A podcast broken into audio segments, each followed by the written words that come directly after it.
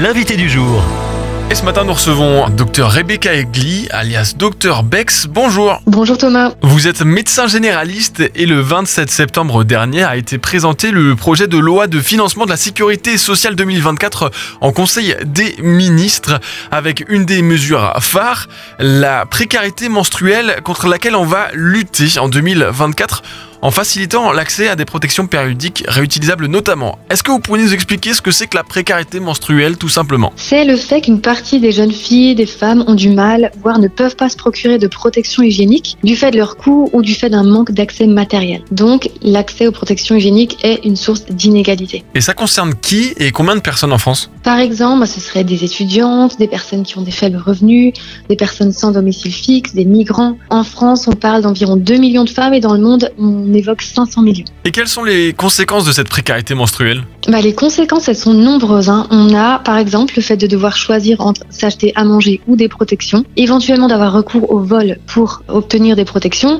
le fait d'en fabriquer soi-même avec les moyens du bord, que ce soit des vêtements déchirés, des vieux chiffons, du papier, mais il faut dire que c'est souvent peu efficace et peu hygiénique.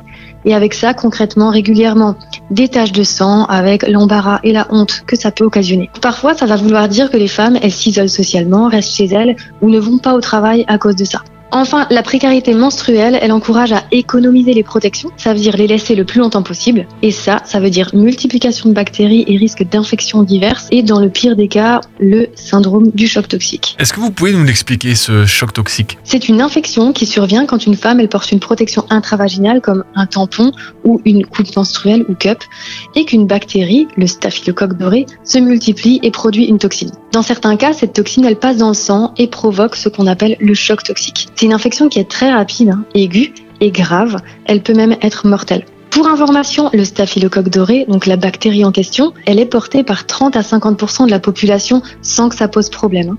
Dans le choc toxique, cette bactérie, elle est présente dans le vagin et elle se multiplie trop, souvent parce que soit la protection est laissée trop longtemps, ou bien à cause d'un manque d'hygiène. D'où les recommandations de se laver les mains avant insertion et avant retrait du dispositif et de la laisser en place maximum 6 heures des soucis de santé, des soucis d'hygiène, des problématiques sociales mais aussi professionnelles.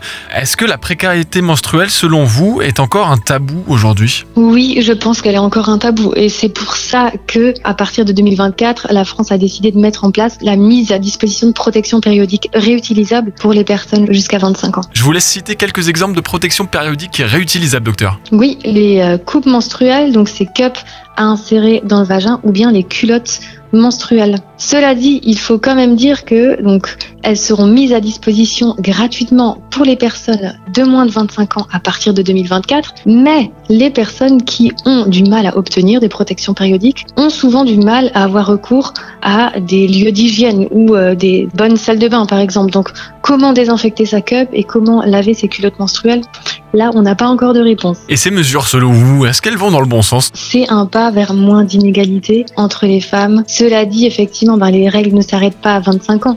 Donc ça ne règle pas le, le problème pour les plus de 25 ans.